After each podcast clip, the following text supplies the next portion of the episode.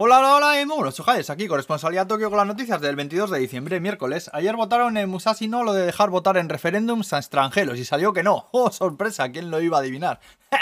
Luego una vieja loca que sacó lo que parece ser un martillo en un tren en Yokohama y le dio un martillazo en la cabeza a dos mujeres que se encontró. Después salió por patas, ¿sabes? La están buscando todavía. Las víctimas están bien. Bueno, están bien, les han dado una hostia en la cabeza con un martillo, pero bueno, que no es grave. Eh, un estudio dice que morirían cerca de 200.000 personas de haber un terremoto a escala 9 al norte entre Tohoku y Hokkaido. Luego también están subiendo poco a poco los casos del COVID. En Tokio tenemos 38, que a mí me parecen poquísimos, pero vamos, es la mayor cifra en dos meses y el gobierno dice que las fronteras seguirán cerradas. Hasta que se sepa más del Omicron, dicen. Vamos, que hasta que les salga a ellos de sus morenas. Eh, también ayer ejecutaron a tres presos que estaban en el corredor de la muerte. Hacía dos años desde la última vez. Por cierto, que el método elegido es la horca. Yo pensaba que sería una inyección o algo así. Jodo. Eh, dos de los ejecutados mataron a dos empleados de Pachinko en Gunma y el otro mató a siete familiares suyos en Hyogo. El gobierno dice que mientras sigan existiendo este tipo de crímenes, la pena de muerte no se abolirá en Japón y punto.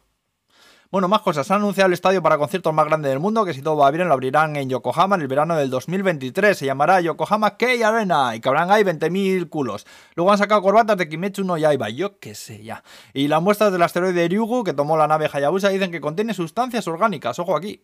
Luego McDonald's que ha retirado de momento durante una semana la patata fritas M y L del menú porque dicen que no hay para todo el mundo, que hay que escasez. El tamaño ese todavía se puede pedir de momento. Qué mala sopa la salud, pero qué buenas están esas patatas, macho. ¿Qué coño les echarán para que sepan así? No quiero ni saberlo. Eh, unos investigadores de la Universidad de Tokio han sacado una moto hinchable. Vamos, que la llevas en una mochila, la hinchas y a tirar millas con ella. Lleva un motor eléctrico y un chisme para hincharla en un momento. Y tengo que decir que me parece una absoluta genialidad. Ojalá la saquen en masa y llegue un día que vayamos todos montados ahí en esos flotadores por la calle. Ojalá Dios. Además que si pillas a alguien, eso está colchado y mucho daño no le hará, digo yo. Bueno, no sé. En Gifu hay unas aguas termales naturales que quedan cerca de las vías del tren. Pues bien, las han, han prohibido a la gente que se bañen ahí porque se metían en pelotas y se ve desde el tren. Pusieron carteles en plan bañarse guay pero con bañador y tal. Pero como no les hacían caso, dicen ahora que solo se pueden meter los pies, que nada de bañarse ahí enseñando las pirindolas y los Pokémon de tipo pelo.